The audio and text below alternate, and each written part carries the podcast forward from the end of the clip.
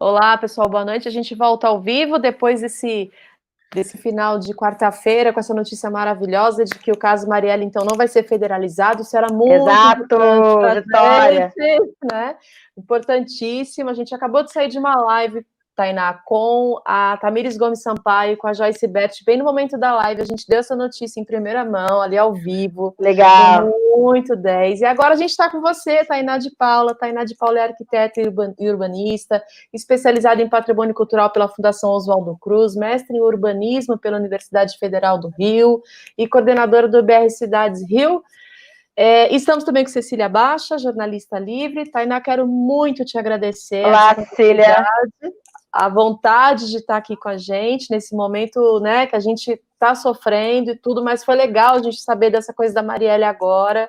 É por isso que a gente está sorrindo um pouquinho mais, a gente merece também, não é? Claro, no meio desse caos. Que, exato, que é uma honra, quero muito te agradecer a, a ideia, a, a oportunidade de compartilhar esses momentos com você, tá? Boa noite.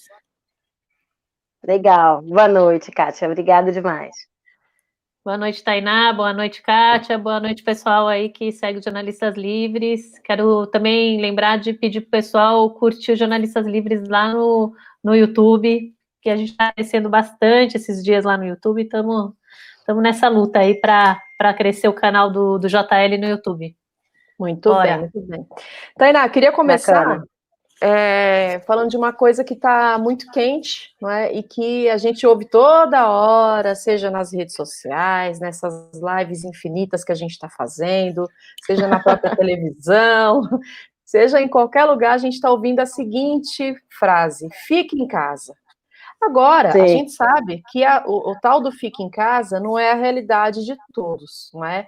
Pelas questões econômicas, obviamente, por outras questões também, mas tem uma questão de fundo muito prático e social que a gente vai tratar aqui hoje, que é a, a, a, o direito por moradia digna. Então, eu queria que você começasse falando um pouquinho de como é que funciona esse tal de negócio de fique em casa, para quem não tem onde ficar, para quem não tem casa, para quem não consegue acessar esse direito, né? Para depois a gente passar por uma série de outros pontos que a gente elencou aqui nessa conversa com você. Legal.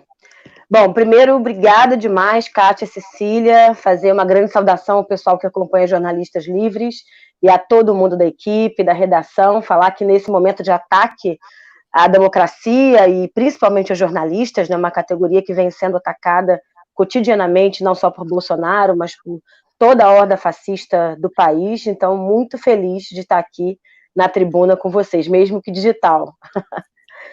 Kátia, de fato, essa, essa discussão, ela veio, ela se acirrou, né? Acho que o debate da moradia sempre foi um ponto muito central na conjuntura do próprio planejamento de cidade, pensamento de cidade do país, mas em meio à pandemia, à crise do coronavírus, acho que a grande crise sanitária do século, né, pelo menos é, é, dos últimos anos, faz com que a gente reflita sobre o que é a moradia e qual é a qualidade da moradia do brasileiro.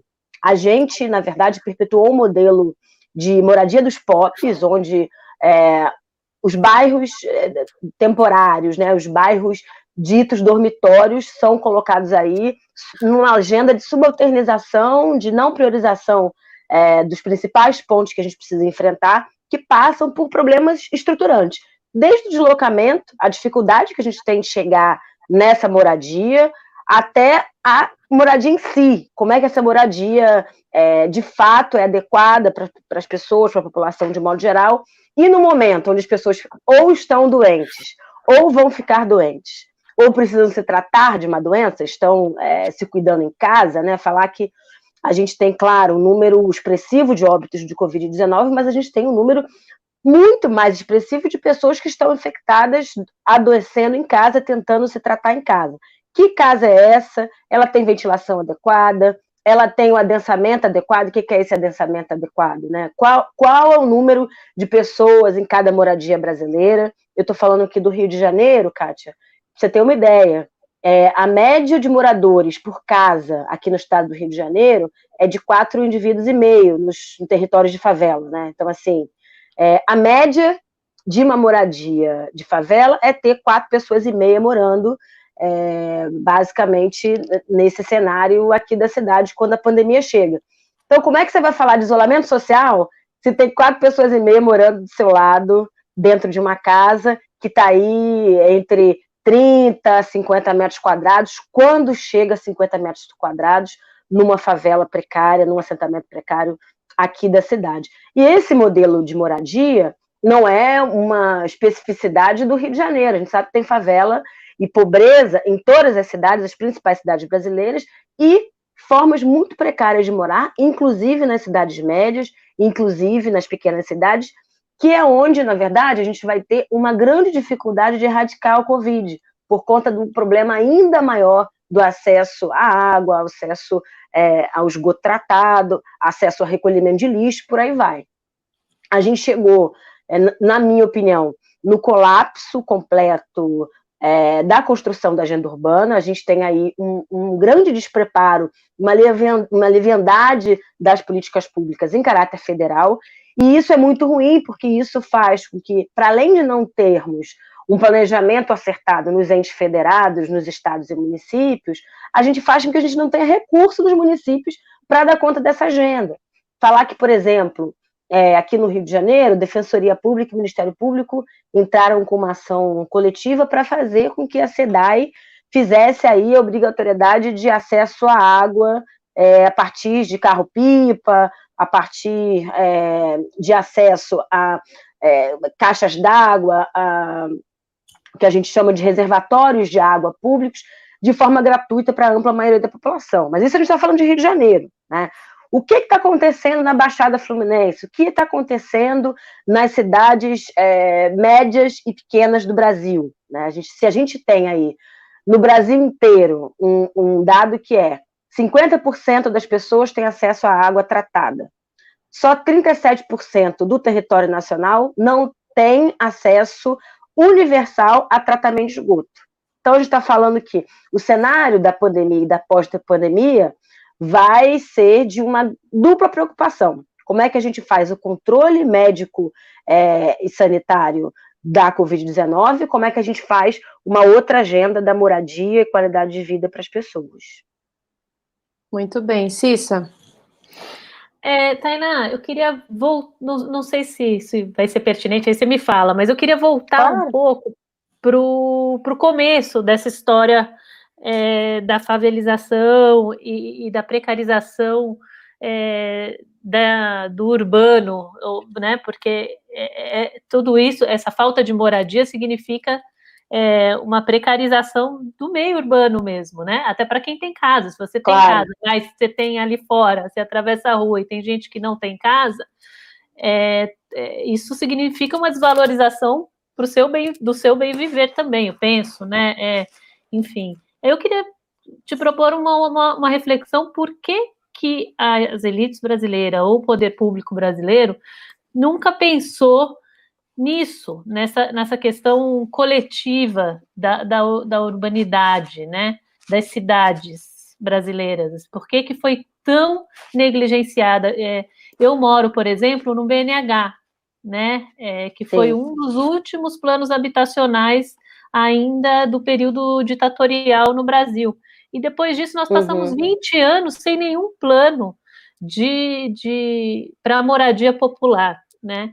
Quero saber por que isso, né? Enfim. Cecília, você está coberta de razão de ficar chocada e de ficar uh, estarrecida com, com a dificuldade de continuidade de políticas públicas, principalmente para os mais pobres, né? E, claro, é, é importante a gente é, fazer uma, uma correlação com as bases do próprio desenvolvimento e com o longo período escravista do Brasil. Fato é que a classe trabalhadora brasileira sai da senzala direto para as favelas, para os assentamentos precários, de uma forma muito rápida, de uma forma muito automática. E, e no lastro do século XX, né, ao longo do século XX, para além é, dos grandes booms né, de, de processos de migração, quanto de, de, aumento demográfico, a gente foi perdendo o controle, a possibilidade de controle é, que, se, que tínhamos no início do século. Veja bem, no início do século, e aí falando que recentemente Fiocruz fez 120 anos, e que nos remete, obviamente, ao João Cruz e às nossas grandes epidemias, né? Falando aqui do Rio de Janeiro, que acho que ajudam um pouco a gente pensar esse fio condutor aí de, de problema urbano atrelado com a dificuldade de moradia. O Rio de Janeiro, por não ter ainda é, o número demográfico, a densidade demográfica, o número de pessoas que hoje tem, é, era possível, né, há um século atrás, estabelecer é, lacração de, de favelas, derrubada de favelas, derrubada, remoção é, de conjuntos precários, de cortiços, enfim, acho que o bota abaixo do centro é, urbano aqui, do principal centro urbano aqui do Rio de Janeiro, né, ali é, ao redor do que hoje é o centro, o centro da cidade, atrelada às práticas aí de, da vacina, a vacinação em massa, só foi possível porque a gente tinha uma escala populacional onde isso era possível. Também nesse começo de século se pensou alternativas atrelando é, o trabalho, né? E aí acho que até os anos 60 e 70 isso foi uma grande linha condutora do projeto é, Brasil de se atrelar a moradia do trabalhador à moradia da classe trabalhadora. Nesse meio do caminho, a gente tem que colocar um, um elemento que é a transformação do capitalismo. Hoje, é, esse trabalhador, ele é ultra precarizado, ele não tem relação alguma de trabalho e não tem nenhuma relação do, cap, do capital, do capitalismo, com é, a perpetuação de um modelo de bem-estar social para o seu trabalhador. Eu tenho pessoas cada vez mais exploradas, cada vez mais escravizadas, nesse ciclo vicioso quase que é a hiperexploração da classe trabalhadora no Brasil. O que, que eu estou falando? É, absurdamente, o Covid-19 vem mostrar para gente que o final do século XIX, começo do século XX, não está tão distante assim.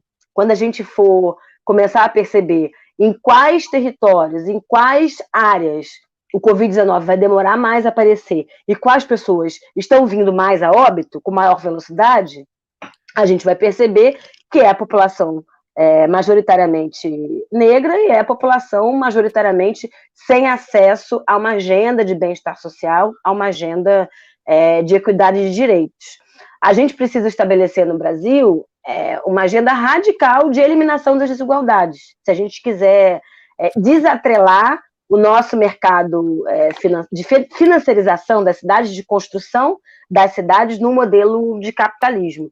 Nesse ciclo, a gente falou aqui desse grande início, né, de construção, de consolidação da cidade no século XX, depois o ciclo das grandes fábricas, fazendo aí os, prime os primeiros conjuntos habitacionais, nos anos 20 e 30, depois a gente tentou é, o modelo de financiamento do BNH, como você bem lembrou, para além é, de IPAS, INPS, IPAN, enfim, uma série de iniciativas que atrelavam o trabalhador com possibilidade de financiamento é, da sua moradia.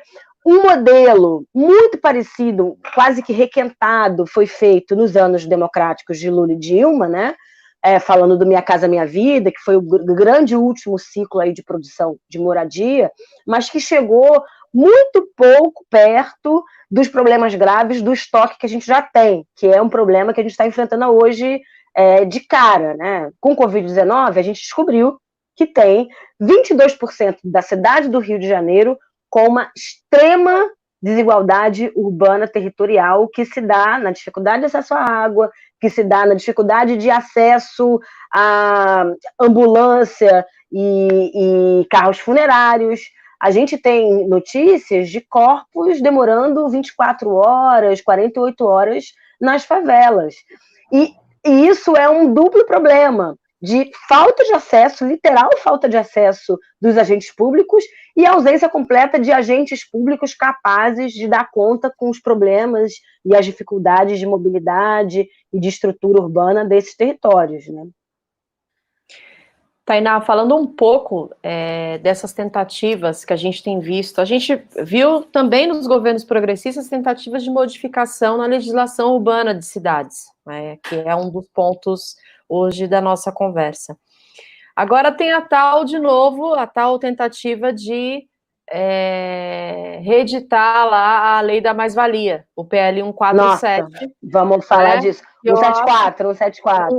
174, exatamente. Sempre confundo esses números. É, e eu Não, queria que você é, comentasse. Porque tinha um, número bem parecido também. Tinha, o Crivella tentou 141. Você não está errada de todo, não.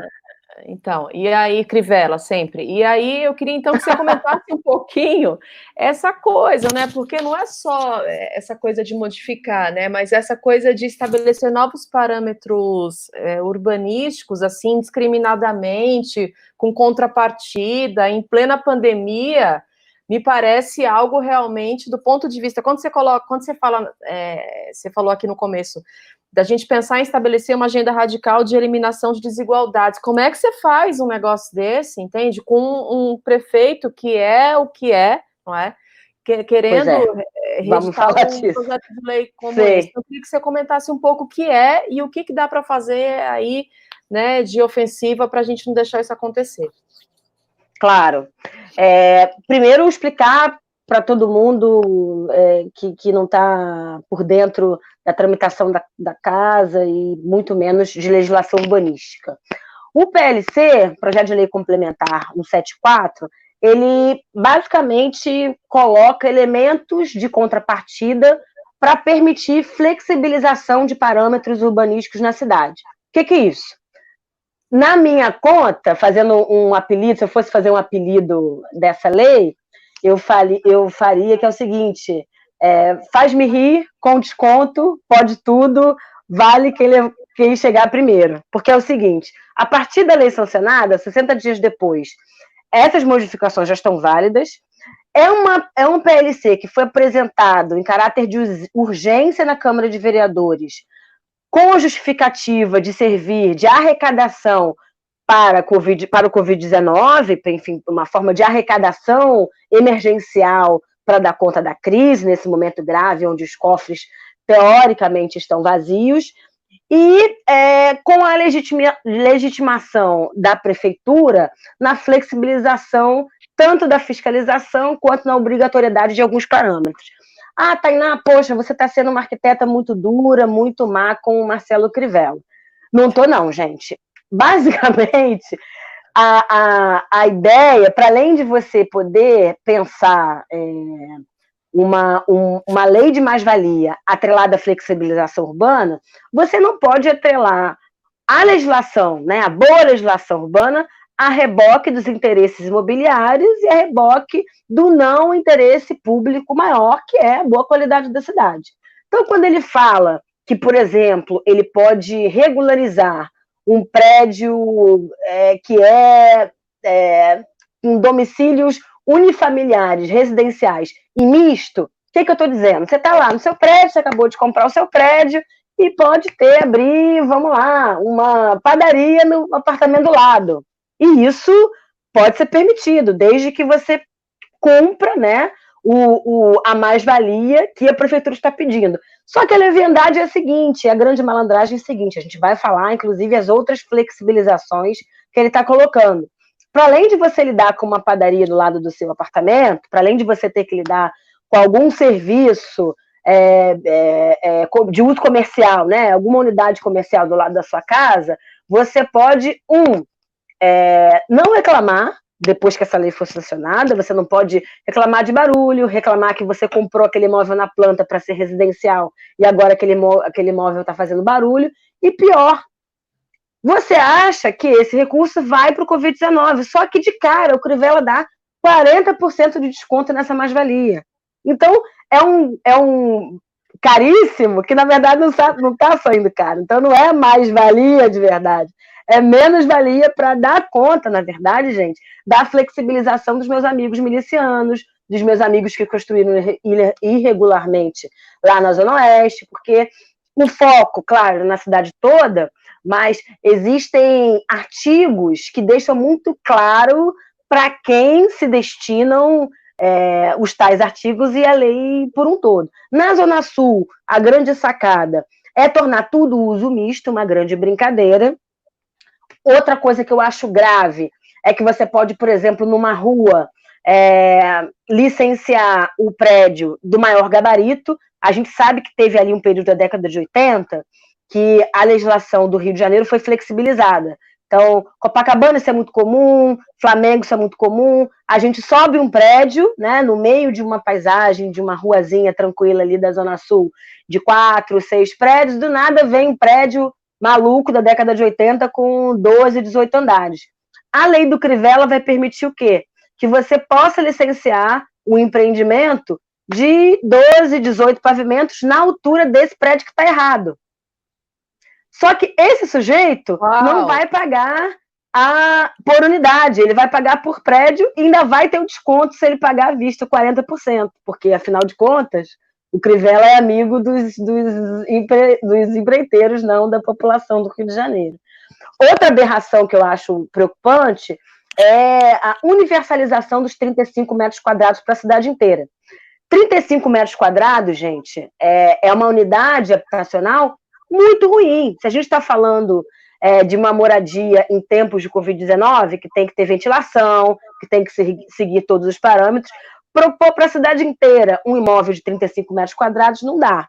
Acho que outra grande aberração é a possibilidade de você construir altos gabaritos na franja das favelas. Então, o que, que ele tá podendo, o que, que você está podendo fazer? Construir prédios com super gabarito de 12, 18, até 20 andares, tampando literalmente as encostas das favelas, impedindo ventilação, dificultando ainda mais a sombra, para além de permitir, na cota 100, prédios, né? Numa, numa prefeitura que não conseguiu entregar nenhuma contenção sequer, né? E, e todo janeiro perde vidas aí por conta dos deslizamentos e das enchentes, é no mínimo leviano, pensar em liberar prédios na cota 100 da cidade. Então, assim, para além de ser um PLC muito preocupante do ponto de vista da qualidade da cidade, é um PLC que literalmente pode matar vidas, né, se a gente é, deixar que isso aconteça. O que a gente está sabendo, né, o que a gente ajudou a construir, tanto pelo IAB, que eu é, tenho, tenho cadeira lá no Conselho Administrativo, na presidência, quanto no Fórum de Planejamento Urbano do Rio de Janeiro. Nós vamos solicitar, estamos solicitando, construindo um mandado de segurança para impedir é, que vá em votação essa, é, esse PLC. Porque, pasmem, dos 50 vereadores, a ampla maioria dos vereadores da cidade do Rio de Janeiro, que já votaram impeachment de Crivella, que já brigaram com essa base, mas agora é, tudo está muito bem negociado para o ano de 2020, acordaram, fizeram um, um, um aceite, né, um pré-aceite da estrutura do projeto de lei numa audiência pública digital.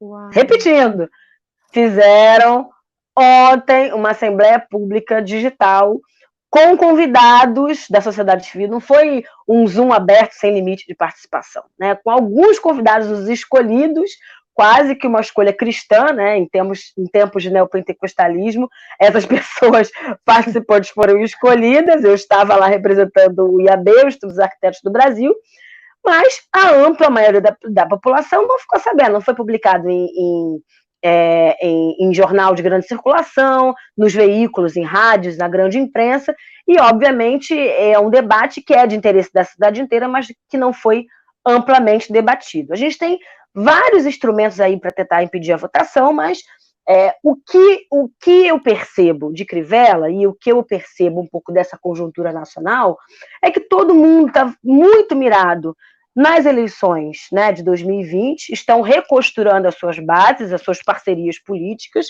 e fica muito claro, acho que depois é, do segundo grande vexame da semana, do terceiro, né? Porque acho que o primeiro grande vexame de Crivella foi falar de um plano de, de retorno sem mostrar o plano de retorno efetivamente como ia ser. O segundo vexame é esse, e o terceiro vexame é a condução é, de um é, coronel, vamos dizer assim, reformado para o Instituto Pereira Passos, que já, enfim, é, tem é, ligação estreita com a milícia e com com a narcomilícia da cidade do Rio de Janeiro, e acho que todo mundo viu, né, todo mundo debateu hoje sobre a produção dos dados sobre o Covid-19, dos óbitos do Covid-19 na cidade. Mudou, mudaram os parâmetros, e agora, sim, é, a gente tem, tanto do ponto de vista federal quanto do ponto de vista local, uma coisa que eu tenho muita preocupação, Kátia, que é a negação da ciência, que é a negação da técnica, a negação do conhecimento. A gente mexer no Instituto Pereira Passos, que é um dos institutos mais importantes da América Latina em produção de dados, é um caso muito grave. Eu acho que é, se compara à intervenção é, do presidente da República no Ministério da Saúde, se compara à intervenção do Paulo Guedes no IBGE, enfim, nós estamos na era do negacionismo e acho que tanto o PLC quanto a mudança no IPP são linhas muito próximas do que a gente vive é, na macro realidade do país, infelizmente. Eu queria voltar, Cis, antes de passar para você, mais um pouquinho, Tainá, sobre esse PL 174. Deixa eu ver claro. se eu, para sintetizar, até porque é, acho que tem pessoas aqui que começaram a chegar e tudo mais, e acho que seria legal a gente também falar um pouquinho mais. Quer dizer, ontem foi realizada uma audiência pública não pública, né? Sim. É uma audiência fechada, eu não sei se existe esse termo, mas enfim, do ponto de vista de parlamento, a audiência pública tem a participação. Eu me senti naqueles, sabe aqueles aniversários que estão fazendo no Zoom? Você chama 20 amigos, enche uma sala. Só que a gente não bebeu, né? A gente estava discutindo o futuro do, da cidade do Rio de Janeiro. Não, imagino que eles devem, é, com convidados, eu, eu, eu creio que eles, eles devem ter te encaminhado o convite, mas devem ter se sentido incomodados com a sua posição. Muito, devem saber claro. isso, muito claro, não é? A outra coisa que me chama a atenção que você coloca na tua fala é o fato da gente estar em ano de eleições municipais. Isso quer dizer muito claramente que eles estão muito preocupados com as verbas de campanha dessas construtoras, né? Dessa, dessa uhum. galera toda envolvida nessa matéria. E o PL está, é, pelo que eu vi aqui, parece que ele está, então, pautado para ser é, votado amanhã, não é? Votado amanhã, exatamente. exatamente. Se não teve. Da casa, hoje não teve sessão, muito provavelmente, é, e aí a gente não sabe se amanhã mesmo eles podem voltar, mas como tem pouquíssimas matérias por conta da pandemia, muito provável que entre hoje, entre, entre amanhã e segunda-feira, que é a próxima sessão, eles votem. Sim, e aí o que me preocupa é que, assim, se não houve audiência pública, foi, foi audiência fechada, né? Não teve aquele Zoom grandão, com link público, etc. Sim. Se a gente está sabendo que tem essa questão da, da, do interesse eleitoreiro nesse ano de 2020, né? Que, claro. é, na verdade, não deveria ser a prioridade, mas a gente sabe que no mundo político Acaba funciona sendo. bem assim, exatamente. É, existe alguma probabilidade, e eu não sei como fazer isso, da gente é, barrar que essa pauta seja cancelada, por exemplo, não é? Até porque os, os parlamentos do Brasil, e aí eu estou falando em, em, em, todas as instâncias federais, estaduais e municipais, decretaram o estado de calamidade, então isso quer dizer que as matérias votadas nesses parlamentos devem ser só em relação à pandemia de Covid-19, isso aqui é absurdo, é assim, é, uma, é, é, é, é, o popular enfiou, né? Enfiou aí no meio, vamos tentar passar, é Sim. a boiada do Salles, não é? Vamos tentar passar. É a boiada, exatamente. Não é? Exatamente. Exato. Como é que a sociedade civil, Tainá, pode fazer, então, para coibir esse tipo de coisa? Porque eu acho que isso não vai acabar, não é? Não vai ser só o PL 174 que vai tentar ser, fazer papel de boiada nesse momento, né? Não. O Crivella sendo Crivella e Witzel sendo Witzel vão tentar passar outras coisas também. Nesse caso específico, não é? Que mexe com a dignidade da moradia, que, poxa, com patrimônio é, é, é, cultural da humanidade. Patrimônio entendeu? cultural da cidade, claro. Exatamente. Como é que a gente poderia fazer algum tipo de mobilização ou algum tipo de, de, de ação nesse momento para tentar coibir essa votação que pode acontecer realmente amanhã? Claro. Pelo Fórum de Planejamento da cidade e pelo IAB, pelo Instituto dos Arquitetos do Brasil, a gente vem pedindo que associações de moradores, associações de técnicos interessados na cidade, turismólogos, sociedade civil organizada, movimentos sociais, ONGs, entrem com queixa-crime ou com manifestação. O que, que a gente tem feito? Quando a gente recebe uma manifestação, a gente anexa o processo do PLC e aí a gente, claro, né, faz um dossiê que vai subsidiar a nossa ação civil pública junto ao Ministério Público. A gente vai tentar o mandato de segurança para tentar impedir a votação, mas caso, mesmo assim, a Câmara de Vereadores é, obstrua de alguma forma ou tente reapresentar esse projeto de lei da forma que está, nós vamos entrar com mandato de segurança. Isso sem dúvida alguma, Kátia. Porque o que eu te digo, e aí é, no começo da nossa conversa aqui, a gente conversou sobre a confusão dos números, né? Não é a primeira vez que o Crivella tenta inserir o debate da mais-valia é, de forma obtusa e de forma é, é, subterrânea, vamos dizer assim, na Câmara para a Câmara de Vereadores. A Secretaria de Urbanismo não dialoga com a sociedade civil a partir é, do seu conselho, né? Existe um conselho de política urbana na cidade, o Compur. O Compur não recebe mais há anos, né? Durante essa gestão Crivella, as modificações urbanísticas, as modificações que vêm ocorrendo, que vêm acontecendo direto na Câmara de Vereadores, vários projetos de licença, vários loteamentos irregulares vêm sendo aprovados para dar conta dessa base da milícia que a gente sabe que opera em peso na Câmara de Vereadores do Rio de Janeiro, mas essa legislação da forma que, que, está, ela não, ela não é, ela não foca apenas na Zona Oeste, mas ela foca a cidade do Rio de Janeiro inteiro. Eles estão assim, vamos dizer assim, é, sustentados na certeza da aprovação. Então, por isso, eles foram tão audaciosos em lançar, no de uma pandemia, uma PL que retira tanto da cidade. É, tanto um 41 quanto outros é, anteriores foram, é, conseguimos barrar, na, na, verdade, conseguimos suspender a votação, mas eles, é, vamos dizer assim, eles conseguem travestir os mesmos PLs com algumas modificações em novos projetos de lei complementares que eles vão apresentando ao longo do tempo. No meio de uma pandemia, é claro, a mobilização fica muito mais difícil e eles estão conseguindo uma janela de aprovação. Infelizmente, a gente vai ter que judicializar. Não, com certeza. E eu fico pensando, né, Cissa, assim, você imagina se esses caras constroem esses prédios e tampam uma favela que já está sendo tão oprimida, não é? Em tempos de pandemia claro. nada mudou, não é? Esses caras vão fazer, vai ser, vai ser assim, festa Fe vai ser festa isso, não vai ser mais uma coisa que a gente vai, a gente nem vai saber. Estou falando das questões de segurança pública, né? Que eu chamo de insegurança pública. Claro. É, essa, essa coisa da, da, das execuções, do, a gente viu agora o João Pedro, João Vitor, o extermínio, claro. Isso tudo vai ficar muito mais velado, porque você imagina, você faz um, um processo que você coloca um muro na frente de, um, de uma favela, Sim. não é? E você tampa todo, todo o negócio. Tem a questão de saúde, de segurança, enfim, isso mexe com várias ramificações, né, claro. né? Dentro desse debate. Eu, Porque na eu, cabeça do empresário, Kátia, fazendo aqui um paralelo contigo, quem é arquiteto está me acompanhando sabe bem. Quando você faz um paredão e tampa a favela, você prejudica e diminui o valor deste prédio está diretamente né, com a visada para a favela, mas você automaticamente valoriza vários outros prédios que deixam de olhar a favela. Né? É a coisa do direito da paisagem. A favela perde direito à paisagem, mas na cabeça do empreendedor, na cabeça do empresário, na cabeça do Crivella, que na verdade é o prefeito dessa galera, você valoriza os prédios que estão fora dessa vizinhança. Então a ideia é, do tampar é, é, é muito focada no mercado imobiliário, principalmente na Zona Sul do Rio de Janeiro. É, não é a primeira vez, né?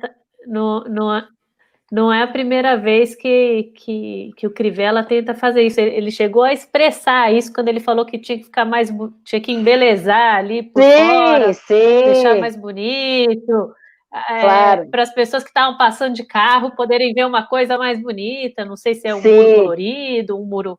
Um, né, é, é, claro. Eu não vejo nada de mais bonito como aconteceu quando eles muraram ali aquela parte lá na, na Vila Brasil, enfim. Da Brasil, enfim, na maré. Muro, é. Maré, é, é, aquele. A gente aquele precisa fazer um, você lembrou bem e, e é, eu, eu, fico, às vezes, deprimida com a minha capacidade de memória. A gente precisa fazer um fio condutor aqui do Crivella e do direito à moradia, da política ideal, entre aspas, né, do Crivella para a moradia.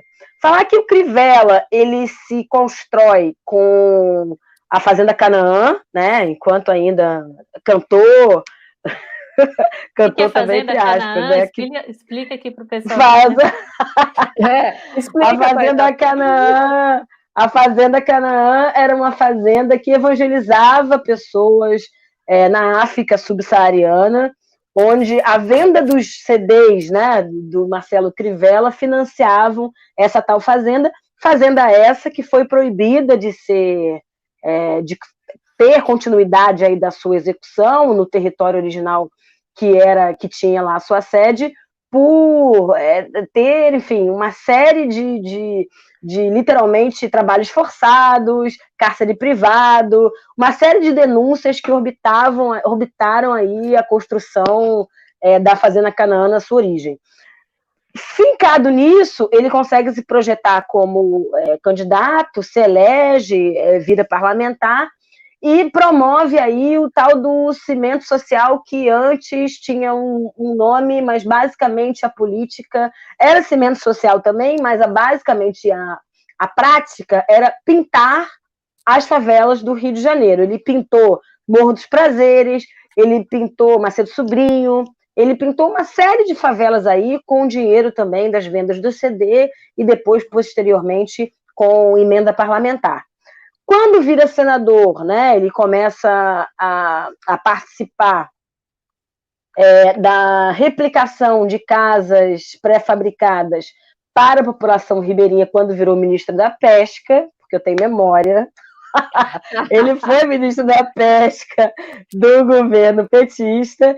E vejam vocês, pasmem, promoveu uma série de substituições de casas é, de, de caiçaras, de população ribeirinha, para dar conta de amigos empresários da construção civil, replicando casas totalmente distantes da sua, dos seus saberes originais, da arquitetura vernacular, que inclusive deveria ser é, sinônimo de preservação e não de remoção ou substituição. Quando o sujeito vira prefeito, é, ele tenta né, vestir a capa da remoção, né, ele, ele vocaliza aí uma, quase que um, um requentar de Pereira Passos quando ele mira a sua estratégia de remoção em Rio das Pedras. Não sei se vocês lembram disso. Primeiro ano de governo, os primeiros meses de governo, ele apresenta PowerPoints, né? A direita recente adora PowerPoint no Brasil, virou moda. Apresentou PowerPoints retirando as casas lá de Rio das Pedras, inclusive é, chegando a, a encenar derrubadas, levar maquinário e deixando a população, obviamente, muito preocupada. Obviamente, o plano não dá certo, mas ele tenta requentar o tal do cimento social na Rocinha e pinta casas na Rocinha. Pinta casas na Rocinha, ainda bem que vocês estão sentadas, Kátia e Cecília, com, teoricamente, uma argamassa anti-bala, a prova de bala. É, ele, ele conseguiu pintar em três anos e meio de mandato, 40 casas na Rocinha com a tal da argamassa antibala, que nem uma tinta bonita é, uma tinta horrorosa, bege, uma cor horrível. Então, assim, é esse é o resumo da passagem do prefeito Crivella e a política habitacional dele. Ou seja, nada, né? Ele é um traço no debate da moradia, é, falar que ele não conseguiu cumprir nem o orçamento que ele tem para dar conta das encostas, uma série de irregularidades é, na contratação das obras emergenciais, a gente viu, é, não nesse, nesse verão, mas no verão anterior, é, uma série de, de, deslizamentos acontecendo em Vidigal, acontecendo é, na zona oeste do Rio, acontecendo no Complexo do Lins, onde pessoas vieram a óbito, perdemos pessoas, perdemos cariocas naqueles, na, naqueles deslizamentos, e até hoje nenhuma obra saiu, nenhuma. A gente pode ir lá visitar amanhã que nenhuma obra do Marcelo Crivella saiu do papel ou do processo licitatório irregular. Contratou igreja, contratou amigo, pastor para dar conta das obras e não entregou nenhuma obra para a população do Rio de Janeiro. É esse mesmo prefeito que vem a público dizer que esse projeto de lei é a prioridade no meio de uma pandemia. Então, assim, é, não há credibilidade alguma do ponto de vista técnico, do ponto de vista legal, do ponto de vista administrativo na gestão Crivella. Acabou. É, é Infelizmente, como... essa é a realidade. É impressionante como é, é, esse pessoal, Crivella e Dória, é, é, eles estão se saindo de bonzinhos na pandemia. Eu, eu, vejo até até gente progressista, né, Kátia, é, passando um pano, falando, ah, é, não, apesar dele estar fazendo a coisa certa no que diz respeito à pandemia, mas que coisa certa, né? O que seria o certo? É, que, e, e, a gente sabe que, que a pandemia, ela só aprofunda as São Paulo é o epicentro né? da América Latina de, de Covid-19, imagina. É, a gente é, a gente está pior que o México, a gente está pior do que do que lugares extremamente adensados e com índice de pobreza e DH bem menor. Então, eu, eu também não, corroboro e, com a tua opinião, Cecília, não dá para passar e, a, e a desigualdade, e, e a, a, a, as atitudes ou as falta, a falta de atitude do governo federal não justifica é, as medidas tão fracas ou nenhuma medida que está sendo tomada no âmbito municipal e estadual, no que diz respeito à, à distribuição de renda, porque poderia estar tendo algum, algum programa Sim. de renda mínima é, para os paulistas, para os cariocas, são cidades que são capazes de arcar com isso, né? É, ou principalmente claro. quando se pensa num complemento aos 600 reais, entendeu? Que foram conquistados claro. pela oposição lá. Bom, mas enfim, no que diz respeito à saúde, né? Quando a gente sabe que o município é o responsável por acolher aqueles que estão doentes, né? Pelo primeiro atendimento, pelo atendimento básico na, na área da saúde. Mas eu queria falar claro. um pouquinho com você, Tainá é justamente sobre isso, porque voltando aqui, eu estou na parte da história, até porque eu não sou uma conhecedora desse assunto habitacional, assim como você, né? Então, eu estou querendo entender não, da onde que vem esse esse problema que é crônico mesmo, né? E, e, nas grandes cidades brasileiras, né? No Recife, em Recife, em Salvador, é, em São Paulo, no Rio, a gente tem questões que são muito regionais, mas tem uma questão que é estrutural, é, estrutural que é faz parte da nossa desigualdade que você citou aqui tão bem no começo da Sim. sua fala. Mas quando a gente fala de justamente da, da dessa questão da pandemia, gente, eu vejo que tem uma coisa assim de justificar a falta de, de, de atendimento ou de atitudes justamente por causa dessa forma que a maioria do, do brasileiro mora. A pinhada é, é, em cima de morro, né? Em situação. Sim. Então, assim, como que o Estado vai chegar Ótimo lá? Ponto. Como que é difícil? Sim. Como que é complicado? E, e, assim, eu tenho acompanhado algumas, até por vídeo, porque eu não consigo me concentrar muito para fazer grandes leituras aí nessa pandemia, mas por vídeo, por exemplo, questões de Hong Kong, que também tem uma moradia muito cara, as pessoas moram muito apertadas uma perto da outra em quartinhos na periferia, por exemplo, é, uhum. é, é, em, é, em, algumas cidades aí do, do mundo árabe também, né? É, enfim, é, eu, eu, queria saber o seguinte: essa, esse jeito do morar, essa realidade que vive a maior parte do, do nosso povo, ela é impeditivo para que o Estado chegue? Aí eu estou falando lá Estou citando um pouquinho lá de Brizola. Assim, a gente teria que tirar as pessoas da favela para poder é, atender essas pessoas, por exemplo, ou tem uma maneira de, de uma maneira civilizada, vamos dizer assim, que não seja chegando com um trabuco na mão, da gente é, conversar e conviver no, dentro de uma cidade, né? Dentro da é, considerando que tudo isso faz parte da cidade que a gente mora. Queria só uhum. completar, Tainá, Isso. antes de você responder, e fazer claro. a seguinte pergunta junto com essa, essa, esses apontamentos ótimos da, da Cissa. É, favela é problema ou solução? Eita! Boa, boa, boa, boa. Casa tá afiada. Muito boas, muito boas as provocações e os pontos. A Cecília falou uma coisa que é, que é muito comum é, para o não arquiteto e para quem não está antenado e fica chocado toda vez que para para pensar. É, tem um, uma máxima, é quase que um, um, um, jargão, que é esse um pouco, essa linha condutora que a Cecília colocou, que é o, está, o brasileiro tem um jeito de morar como se fosse natural do brasileiro estar na periferia, estar na favela, estar no cortiço, e o Estado não tem condições de dar conta de tamanha precariedade por conta do país continental que é. E aí tem dois processos. O primeiro processo é da, da consolidação, não é da cultura do brasileiro, mas é uma imposição ao brasileiro. Né? É, o, o, a favela hoje, o assentamento precário hoje, os loteamentos irregulares hoje, eles são fruto de um processo de retirada de direitos. É onde os pobres conseguiram ter a sua residência, é onde os pobres conseguiram morar. Acho que essa é uma grande virada de chave. E é, na verdade, o grande projeto da construção da cidade Brasil. Se a gente parar para pensar, é, a partir da, o modelo da cidade contemporânea se forja, gente, em 1808. Eu venho, trago uma elite, importo uma elite, broto uma elite aqui nas minhas, nas minhas principais capitais a partir daí. Eu dou conta de uma infraestrutura que é apenas para essa elite, né, que tem os grandes passos, os grandes castelos e os grandes, as, os grandes casarões como referência, e vou espraiando a minha cidade ao redor desse núcleo. O espraiar é, quanto mais perto desse núcleo urbanizado, mais cara é essa terra, quanto mais longe, mais barata essa terra. Se eu não dou condições ou garantias de recurso financeiro, se eu não equilibro o meu acesso à terra, né? Se eu não dou, se eu não faço reforma agrária nem reforma fundiária em nenhum momento do Brasil, nenhum momento da história do Brasil eu fiz, eu faço isso.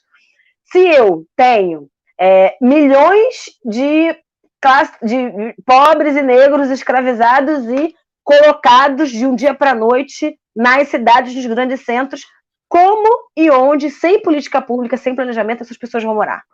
Então, é um raciocínio que ele só aumenta exponencialmente à medida que eu tenho os booms demográficos, mas é uma receita que se perpetua desde 1808. Então, é o mesmo modelo de desigualdade e dificuldade de acesso à terra que a gente tem é, desde o século XVII. Outro debate que a gente precisa fazer aqui é: ah, por que, que o Estado não deu conta? Tem um artigo, e depois eu vou pedir para todo mundo procurar, é, do Índio da Costa, que é o primeiro secretário, super secretário do Crivella. Esse sujeito, que não sei, é um, um cara da direita que está meio morto, né? Não gosto nem de requentar esse, essa galera da direita que cai no ostracismo, mas esse sujeito fez um artigo onde ele falava da desfavelização do Rio de Janeiro. É preciso desfavelizar as favelas, é uma, uma barbaridade dessa. Querido, favela é cidade. Né? A, a, a favela faz parte da cidade. Não, quando você fala é, vamos tirar os bairros da cidade, todo mundo olharia com cara de assombro, né? Gente, que coisa maluca, que pessoa retardada. Vamos tirar as praias da cidade? Vamos tirar as ruas da cidade? É a mesma coisa que falar vamos tirar as favelas da cidade. A favela é um tipo de tecido e de conformação social, né, socio-territorial, e que tem a pobreza como fio condutor do seu desenvolvimento a gente perpetua a pobreza e a gente perpetua o modelo da favela. O que está em jogo? Um, e aí entrando um pouco no que a Kátia provocou, até quando a gente vai replicar a pobreza? Não é quando, até quando a gente vai replicar a favela. Até quando a gente vai replicar a pobreza, porque a pobreza é o que dá a tinta e a construção desse modelo de perpetuação de desigualdade que tem na favela. Se a gente resolve a pobreza, se a gente resolve a inserção de direitos daqueles moradores, daquele território, a gente vai dizer que a favela vai começar a entrar nos orçamentos públicos, que a favela vai ter é, acesso a bens e serviços, que a favela vai ter equilíbrio fiscal. A gente consegue perceber que, de fato, a favela entra na agenda da sociedade, porque tem um descolamento completo entre acesso a todos os modelos de desenvolvimento de bem viver, de bem-estar social, de equipamentos públicos que a cidade tem à disposição, e a favela, de ciclo em ciclo, de quando em quando acessa uma biblioteca aqui, daqui a 20 anos eu vou acessar um reservatório de água, daqui a 40 anos eu vou acessar o asfalto, daqui a 100 um hospital é, meio parecido com uma UPA, e talvez daqui a 200 anos eu vou ter uma unidade básica de saúde. Não dá para a gente pensar esse modelo mais. A gente precisa entender É, por que, que eu não posso tirar meu passaporte na Rocinha? Porque é, que eu não posso ter, por exemplo, uma comarca é, da justiça eleitoral dentro, da, dentro do complexo do Alemão. Eu estou falando, gente, na Rocinha de 150 mil pessoas, e tem mais, né? Porque isso, um cadastro de um censo muito censo, difícil de ser feito, é, muito subnotificado. A gente está falando que a gente tem é, no, no, Brasil, no, no Rio de Janeiro, todas as favelas do Rio de Janeiro dão 40% dos municípios de cidades médias, de número populacional. Eu estou falando que tem um país dentro do Rio de Janeiro. Tem um país dentro do Rio de Janeiro que é só favela. E a gente precisa admitir que essa realidade não vai por si só se desfabilizar, se descaracterizar só porque a gente acorda um dia e acha feio, bonito, enfim, a gente coloca juízos de valor estéticos, morais dentro daquele elemento. Eu acho que o grande gargalo da favela é um entender que aquele território e aqueles moradores são cidade e que não são diferentes cidades, que não é a favela e o asfalto, existe um circuito que está construído e fincado num projeto, num modelo de desenvolvimento que quer perpetuar os, baixos, os baixos salários, que quer perpetuar os territórios que acessam privilégios e os territórios que não acessam privilégios, que vamos combinar. Se tudo virar Leblon, o Leblon fica. É, não pode ser caro, né? Se tudo virar o Maitá, eu não posso cobrar um, um, um filme, um cinema 50 reais. Então, eu preciso que essa desigualdade perpetue e aconteça para eu dar conta também da reserva de mercado e da reserva de valor de alguns territórios. Por outro lado, quando eu não tenho trabalho, falando que a gente está numa das maiores crises do capitalismo, né? A gente entrou nesse, nesse Covid, gente, falando que Bolsonaro é mentiroso. Hoje a gente teve uma parcial quadrilha de fake news revelada no Brasil. E uma das grandes mentiras que Bolsonaro conta é que estava tudo bem antes da Covid chegar. E não estava. A gente tinha 2 milhões e 200 mil desempregados aqui só no estado do Rio de Janeiro. E eu tô falando o quê, gente? Que nessa realidade, 2 milhões e 200 mil pessoas, não vai ter emprego para todo mundo, não tem mercado formal, espaço no mercado formal dentro desse capitalismo cruel de retirada de direito, de desmonte das nossas, da nossa produção nacional, de desmonte, desmonte da nossa indústria não tem emprego qualificado para todo mundo. Então eu tenho algumas formas de matar esse sujeito. Eu preciso, literalmente, tirar ele da reserva de mercado, e aí eu tenho algumas, alguns instrumentos. Eu posso encarcerar, eu posso precarizar, eu uberizo, eu pejotizo, eu faço ele entregador de Uber, entregador de iFood, eu tiro ele, tiro dele tempo para se qualificar e estar no espaço da universidade. Eu mantenho o Enem numa pandemia. E eu perpetuo, construo uma agenda de modelo de desigualdade tal que o sujeito que mora é, no complexo do Chapadão, ele provavelmente morra pela falsa, falsa guerra às drogas, que na verdade é guerra à população, ou entre na cadeia do tráfico para conseguir um emprego, ou demore três horas para ir, três horas para voltar de um trabalho, e aí ele vai ganhar um salário mínimo, não estudar, dormir cinco horas por dia, se alcoolizar, ter vários problemas de adicção, se desestruturar, ter uma saúde mental lixo, que é a ampla maioria da classe trabalhadora brasileira tem, principalmente, majoritariamente negra, e perpetuar o modelo de desigualdade. Então, o que, que eu estou falando? O tripé fundamental para a gente perpetuar a desigualdade, Cecília, é ter uma cidade no modelo de cidade que a gente tem, com bolsão de miséria, com justiça, com justiça sanitária, com é, 35% das nossas crianças de favela ter doença de veiculação hídrica até os 15 anos de vida. E eu estou falando assim, é, que é comum uma criança de favela no Rio de Janeiro, eu estou falando da segunda maior cidade do Brasil, ter leishmaniose, ter leptospirose, ter malária. A gente entra numa Covid-19 já com 8% é, da população da Rocinha ou estando com tuberculose ou se tratando de tuberculose. Então, assim, é um projeto de extermínio e é um, um projeto de manutenção do modelo de pobreza. Então, assim, não é que o Estado não dê conta ou não queira dar.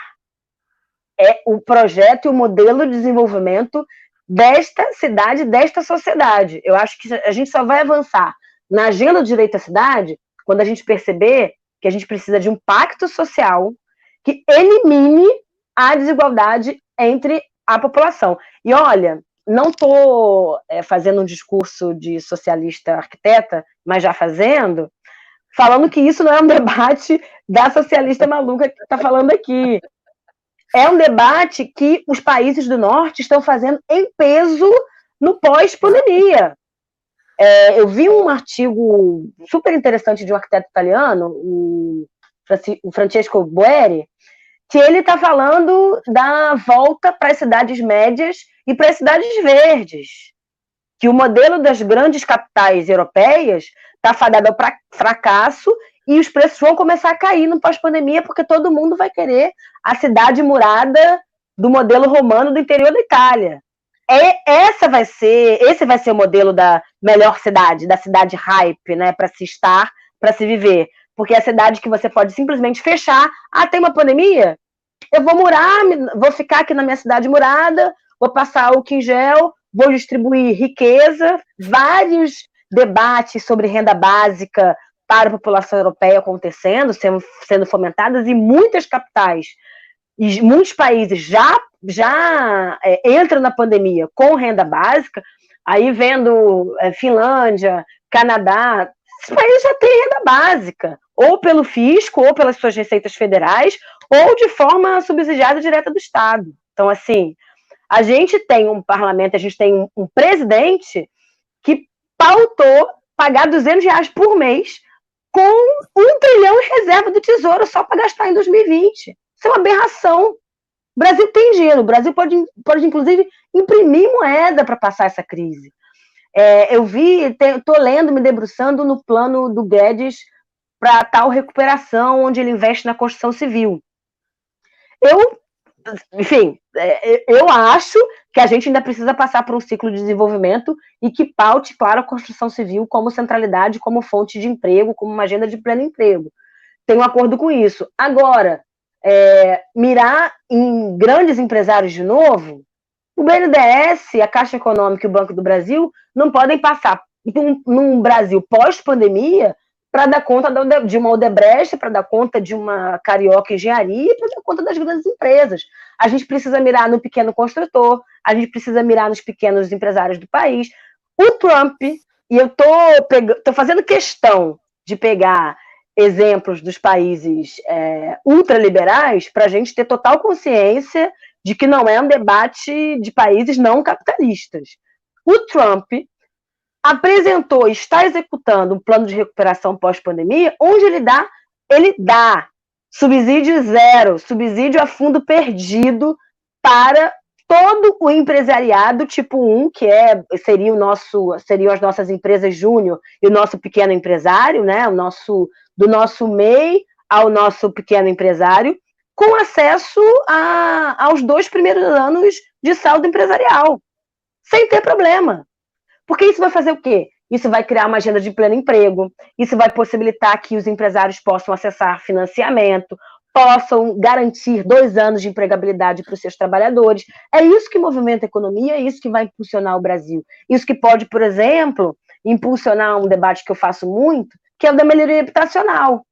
As grandes empresas não vão querer fazer banheiro em favela. Agora, a gente entra numa pandemia falando concretamente que, por exemplo, uma favela como o Jacarezinho, meninas, 48% dos banheiros do Jacaré não tem alguma peça sanitária. Ou pia, se tem vaso sanitário, não tem pia. Se tem pia, não tem vaso sanitário. Se tem chuveiro, o chuveiro é fora. Enfim, até o tipo da nossa moradia é desqualificada no Brasil. A gente é, falou, né? A gente entrou essa conversa falando do fica em casa, só que essa casa no Brasil pode cair, literalmente. Essa casa pode alagar, essa casa pode inundar, essa casa pode ter retorno de esgoto, essa casa pode ter uma série de condicionantes que é melhor. Queridos, não, não voltem para casa, não fiquem em casa. Porque, na verdade, ele é um grande vetor de Covid-19, é um grande vetor de problema, de outros problemas. Então, é, para mim, governos que não percebem que o pós-pandemia, o modelo de desenvolvimento econômico, a nossa agenda econômica tem que estar atrelada à resolução desses problemas graves, é, estão totalmente descolados da realidade do povo, sem dúvida. E é fala, é, olha, gente, não é fala de arquiteta, arquiteta socialista, não. Essa coisa aí é do Trump. Vejam bem essa, essa coisa. É bom, é bom ficar bem dito, viu, Tainá, Cissa? É, sim, sim, é, é muito legal quando você traz esses sim. contextos externos aí, né, internacionais. Claro, você ia falar, muito ah. importante. Mas quando você e aí, um... e é de chocar, né, gente? A gente tem em todas as áreas, na cultura, a gente tem Berlim, todos os equipamentos culturais sendo adaptados no pós-pandemia, os nossos é, trabalhadores da cultura chorando, implorando que o Senado aprove renda básica emergencial complementar para profissional da cultura, e os chats do mundo inteiro se adaptando, pensando em ar-condicionado adaptado para dar conta é, de, de menor público, mas abrindo, abrir 24 horas, coisa que a gente devia fazer e fazer reflexão. Por que, que a gente não tem cinema 24 horas no Brasil? Por que, que a gente não tem teatro 24 horas no Brasil? Berlim está abrindo 24 horas, porque aí você tem que reduzir as suas cadeiras à metade, né, para dar conta de um espaço de cadeiras entre um metro e um metro e meio. E aí você faz várias sessões. O profissional do teatro é, vai ter, ao invés de uma noite né, de peça, vai ter aquela primeira sessão, uma segunda sessão, sessão extra, e assim vai complementando a sua renda em várias sessões. Então, assim, é, diálogos e possibilidades os técnicos têm aos montes. O problema é que a gente está no meio dessa tragédia institucional, onde não, não, temos um governo, né, gente? A gente não tem uma gestão. Está todo mundo muito à deriva e sobrevivendo. O fato é que o Brasil não chegou no pico. Eu fico muito preocupada é, da gente prova passar provavelmente por um impeachment, e acho que a gente pode falar até um pouquinho se a gente já tiver tempo, e, e dar conta de, de, ainda de processo de pandemia, que, onde o mundo inteiro conseguiu se, vai conseguir se livrar, e falando que a maioria das cidades do mundo, apenas uma é, na China, que, que com certeza na China, mas não vou lembrar o nome da cidade agora, devia ter anotado, mas que durou o período de, de isolamento durante 72 dias. Nós estamos já há 60 dias, né, majoritariamente em todas as cidades do país, com isolamento, algum grau de isolamento, ou distanciamento, ou até mesmo lockdown, e a gente não chegou no pico da pandemia. O que, é que a gente vai fazer? As cidades já começam a emitir seus planos de retorno, sendo que nós estamos, é, no Rio de Janeiro, a gente tem colapso de leito. Dá para reabrir com colapso de leito? Com ocupação de 90%? Com 200 pessoas na fila para um, um respirador? Não dá. Então, não precisa ser matemático, não precisa ser urbanista para saber que o caso do, do, Rio de Janeiro é gravíssimo. E eu estou gravíssimo, eu estou muito preocupada com possibilidade de impeachment nacional, impeachment de Witzel, é, é Crivella podendo reabrir a, a, a todo custo a, a, cidade do Rio de Janeiro, que é o epicentro, epicentro da pandemia aqui no estado e na região. Então, assim, a situação, não queria trazer tão, tão mais notícias aqui para o cenário, mas a situação é gravíssima. Mas é que não tem jeito, não é, Cecília? Não tem, não tem muito jeito. Eu acho que tem, tem um componente, Tainá, que não dá para a gente desagregar de outro, né? O debate sobre claro. o direito à moradia e essas opções, essas opções habitacionais e políticas públicas habitacionais em tempos de pandemia e, e tudo isso é conjuntura, não é? Com a questão é, política que a gente está nesse momento. Eu acho que é muito, muito importante quando você traz essa preocupação, porque é isso, a gente não chegou no, no pico do contágio, a gente deve ter uma segunda onda, inclusive, de, de contaminação, né? E não dá para pensar, não dá para começar pelo final, sabe? É, é muito louco né, claro. né? você, pensar que é, essa cidade na China, que eu também esqueci o nome, fez 70 e poucos dias de isolamento, de coisa e tal, a gente está com 62, não chegamos no pico, não é? E temos uma, uma, uma, realidade completamente diferente desses lugares, é, desses Sim. países europeus e asiáticos, Sim. enfim. É, é, muito, é, assim, é, é, isso que você falou, não precisa ser urbanista, não precisa ser jornalista, não precisa ser matemático, para entender que não é o momento, não é? No, que não é o momento. Exato. Então, eu acho que nessa, nesses encaminhamentos mais finais aqui do nosso papo, acho que seria legal, Cissa, é, a gente conjunturar um pouco mesmo, não é? Aí para para Tainá colocar, se quiser aprofundar mais, Tainá, suas, as as suas, seus anseios, suas preocupações, né? Não só claro. do Rio, mas Brasil, acho que é muito legal, porque está sendo muito bom te ouvir com esse olhar feminista, negro, e eu acho que arquiteta socialista, como você colocou, né, muito focada nessa melhoria de, das moradias, né, que seria muito crucial para salvar vidas, não é? Nesse momento da pandemia. Então, acho que poderíamos fazer isso agora para encaminhar mesmo ao final. Já estamos a uma hora e poucos, nove minutos de, de conversa. Quero pedir para quem chegou para compartilhar os dois links, muito rápido. A gente está simultaneamente ao vivo no YouTube e no Facebook. Legal. Então, é isso, né? Para a gente começar a encaminhar para o final, acho que falar um pouco dessas questões todas que se atrelam. Eu posso emendar um pouquinho aí na sua fala, porque eu queria é, pedir para a Tainá, é, na fala dela, também expli explicar um pouquinho o que é esse projeto Brasil Cidades. Né? Eu, eu dei uma pesquisada Legal. antes da gente começar, e eu vi que tem, e que eu acho que, que, que aí, é, depois vendo, ouvindo você, é, tem uma questão que eles tratam da democratização, do papel das cidades na democratização no Brasil, né?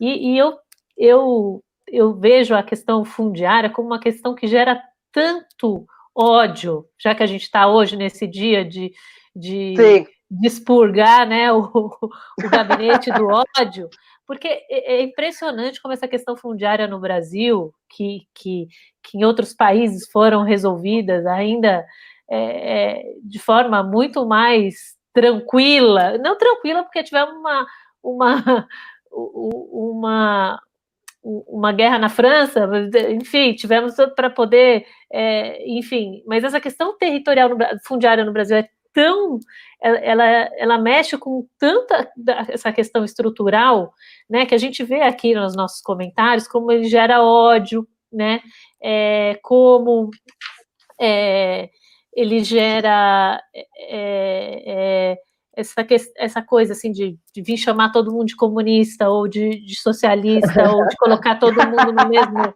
no mesmo bala porque é impressionante falaram falaram isso da gente Ai, que delícia. Aqui, eu, eu, eu, eu, dei uma, eu dei uma deletada em três aqui, entendeu? Teve uns aí que foi muito. É, eles, além deles serem às vezes ofensivos, eles acham que estão ofendendo a gente também, chamando a gente comunista, Sim. como se fosse uma coisa ou sei Sim. lá, socialista, eu não sei o que E é impressionante, porque isso é estruturante, né? Assim, você vê que Sim. o ódio ao MTST é gigantesco no Brasil. É muito grande. O ódio ao MST é, é, é uma coisa assim que gera até em pessoas mais é, que você não esperava, né? Um ódio tão Sim. grande, né? Ele mexe invasores. com o viril, assim, né? Do tipo é, é, é é, impressionante isso, né? E, e, sendo aí você colocou esse, isso é um debate que faz parte da que, que preocupa as elites do mundo, né? Mas no Brasil Sim. não, né? No Brasil é cada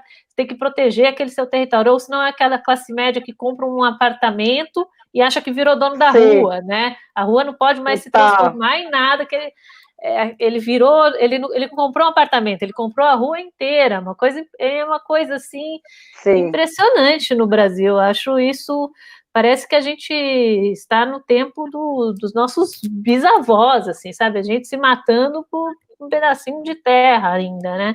Então é, é, claro. é, é preocupante. Mas eu queria te falar, te pedir para falar um pouquinho sobre esse projeto e dizer que se é possível a gente sonhar com, com todas tantas questões estruturas básicas, né, que você colocou aqui, de, de saneamento, do próprio direito da moradia que não está garantido no Brasil, enfim, de gente vivendo nas condições que você colocou, que ficam é, é, expostas a doenças tão do século passado, né? É, é possível sonhar com uma, uma cidade ecologicamente viável, como diz lá no, no, na página do, do projeto Cidades, né? Ecologicamente viável, numa cidade é, socialmente iguali, mais igualitária, enfim, queria que você comentasse isso. Claro, Cecília.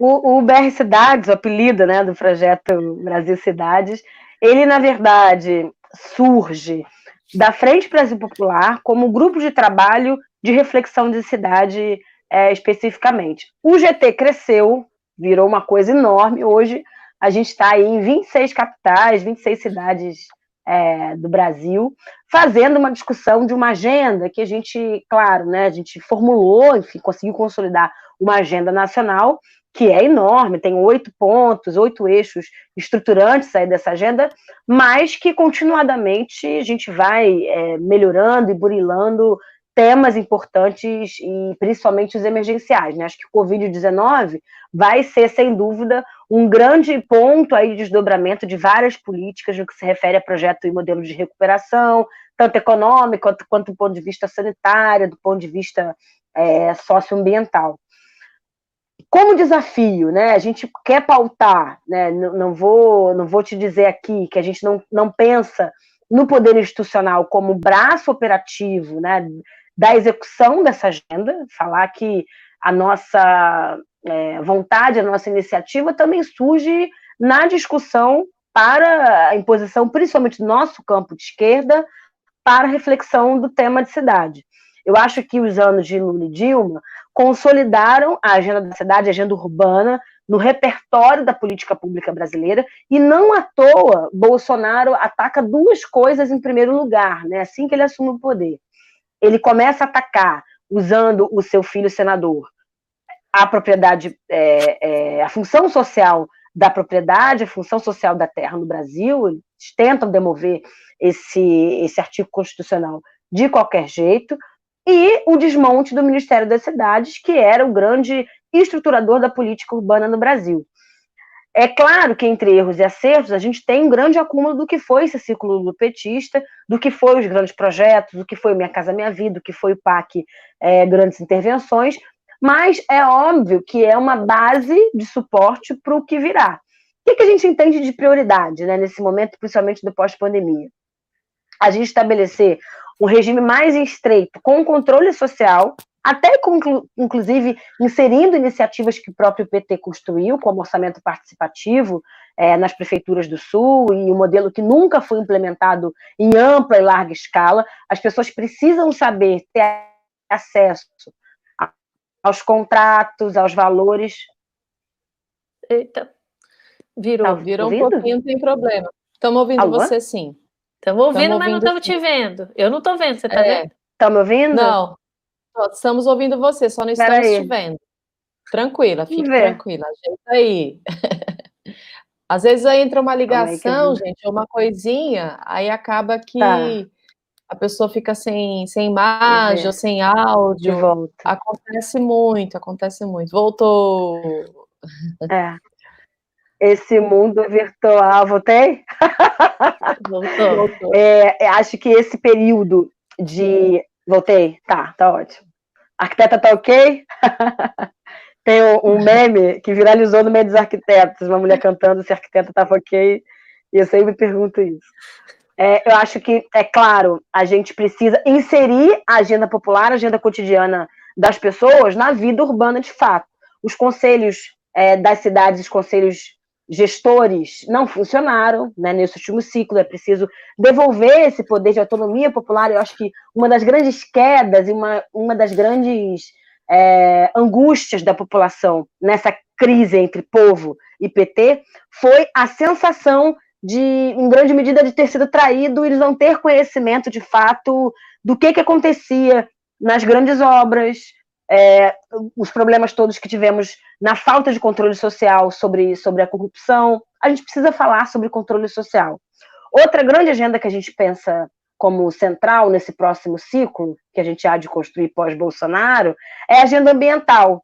Como é que a gente não falou de um desenvolvimento sustentado, como a gente fez a base de Alcântara, como a gente fez Transamazônica, a base de Alcântara, é, acho que, que São Francisco, a bacia do Rio São Francisco, enfim, uma série de grandes obras e grandes intervenções que, de certa forma, precisam passar não só por, um, por uma revisão mesmo de agenda, mas de entendimento do Brasil que se quer. Eu acho que o Brasil literalmente precisa ser revisionado, né? A gente perdeu até a bandeira nacional, a gente tem medo de usar a bandeira, né?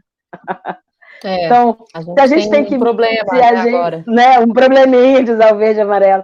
Se a gente chegou nesse pé, eu acho que a gente tem tempo de construir uma, uma proposta concreta e mais focada nos nossos problemas principais, que passam pela favela, pelo território, pelo entendimento do Brasil, pelo entendimento de que Brasil não é só Sudeste e grandes capitais, que é preciso estabelecer uma agenda que insira as cidades verdes, que insira as cidades médias, que fale das regiões metropolitanas com maior fôlego, que paute rios, nosso complexo de águas. A gente precisa falar de águas de uma forma mais clara, transparente no Brasil.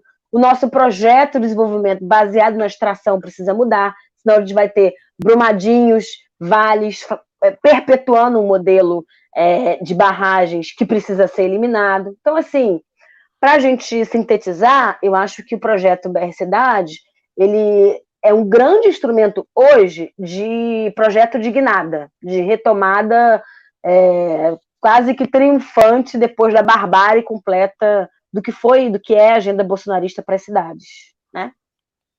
Muito bem, muito bem. Eu acho que é muito, você é muito legal Tainá, essa coisa do contextualizar e de refazer essas linhas do tempo, não é? Quando você falou de quem, como nasce Crivella, né? Quem Crivella é hoje? Sim. Quando você fala do lulopetismo, não é? Todas as coisas boas e as que precisam ser melhoradas, né? E quando você dá a esperança de que a gente vai construir um novo, um novo tempo, não é? Depois desse, desse momento horroroso, né, e, e genocida que a gente está vivendo agora. Eu acho que toda essa construção que a gente fez aqui, Cissa, com a Tainá, no mínimo daí a gente poderia tirar mais umas três ou quatro pautas, assim, que me vêm muito rapidamente para mais programas, né? Então, a gente Vamos já está com uma hora é, estamos com uma hora e vinte já. Eu não quero mais tomar o seu tempo aqui, ficar tanto, né? Estender tanto. Eu acho que a gente pode encaminhar para o final. É, eu não sei se você tem mais perguntas. Eu, no momento, eu tenho outras pautas, que aí dá mais umas quatro horas de programa. Eu, eu, assim, eu Como é que tira o Bolsonaro? Como é que faz a unidade? Como é que a gente reconstrói as cidades?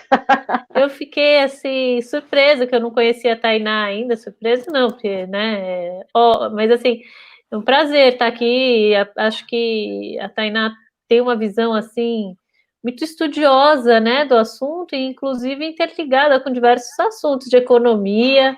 É, enfim, acho que é super importante a gente discutir a cidade, é, né, a, acho que a gente vai precisar discutir a cidade agora nesse durante a pandemia ainda e, e no pós, né? Acho que tem coisas inadiáveis hum, que não dá mais para adiar, né? A gente já adiou demais e, e, e não, não, vou falar perderam gerações, porque ninguém, geração nenhuma se perde, né? Mas, a gente, mas é, assim, são vidas que depois não voltam atrás, né? Não, não, não tem como a gente voltar atrás, né? E, e, e, esses assuntos se interligam muito. É, e a questão da, da, da, habitação é uma questão, acho que, estrutural da, da nossa sociedade. Muito importante. É muito importante e quando a gente pensa que, que tem pessoas que não têm casa ou que vivem numa maneira que, que não desejam, não desejariam, que não de, tem vontade nem de voltar para casa, nem de estar em casa, que viram uma tortura estar em casa, é muito triste, né? É, enfim. É, mas é isso, um prazer enorme estar aqui com a Tainá, aprendi bastante, gostaria de estar, ficar, ficaria aqui, bateria um papo muitas horas ainda, mas como a Queridas. Kátia está mandando, eu vou embora, tá? Não, eu vou... eu. Brincadeira. De mandona, que feio. Imagina! Daqui a pouco vai virar live da Tereza Cristina, isso aqui. ah, é verdade, verdade, verdade. Por que não acaba mais? Quem que é?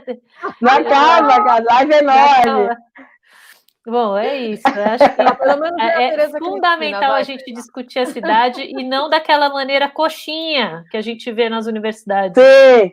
Né? É, eu Sim, vejo, claro. eu, eu, eu, me formei na, na Uninove e tal, então, assim, é, tem uma, umas coisas assim, umas, umas coisas coxinhas de ver a cidade, né? É, sim, assim, sim. do tipo, é, vamos, vamos, sei lá, é, pensar Deixar mais verde, bonito. Não vai sim, hype, verde. Essa palavra é tão bonita, hype, né? Essa coisa é muito, né? É isso, né? Mas é importante Bom, fazer essa disputa em todos os campos, né, gente? É isso. Projeto de uma cidade mais justa, de uma sociedade mais justa, passa por todos os campos. Vocês claro, fazem no jornalismo, claro, claro. passam na arquitetura e no urbanismo. Sem dúvida, Não, é muito importante a gente bater esse papo. Não, e é isso aí. A gente tem pauta aqui, já tiramos pelo menos mais três assuntos muito bons para um próximo encontro. Tainá, quero muito te agradecer. Obrigada demais você. O esforço, eu sei que foi, né? Você tem várias coisas para fazer, está se debruçando nessa coisa do Guedes aí. Eu quero depois que você conte para a gente as suas observações Vamos. sobre esse plano, acho que é muito legal. E eu queria também propor que a gente trouxesse, de repente, Cissa, arquitetos de diferentes lugares com a Tainá. Eu acho que seria legal. muito legal, Tainá, agora, né, para a gente falar desse, dessas disputas que a gente vai ter que fazer por moradia digna no pós-pandemia, da gente falar sobre modelos de, de, de, né, novos modelos, né, de como é que a gente é, consegue Formas de morar, descoxinhar, descoxinhar essa, assim, descoxinhar, Cícia, será que existe? Existe, Esse, acabamos é... de inventar. Eu sou a favor da, da, da, adaptação da língua, da transformação da língua para as nossas realidades Exato. e necessidades. Muito bem, querida, Combinado. muito obrigada, tá? Estamos combinados. Eu que agradeço, querida, foi ótimo. Obrigada. Um beijo grande. Beijo, querida. Fora Bolsonaro e Mourão. Fora Bolsonaro e Mourão e a chapa toda e ministério e todo mundo junto. um beijo, queridas. Obrigada demais pelo papo. Até, tchau.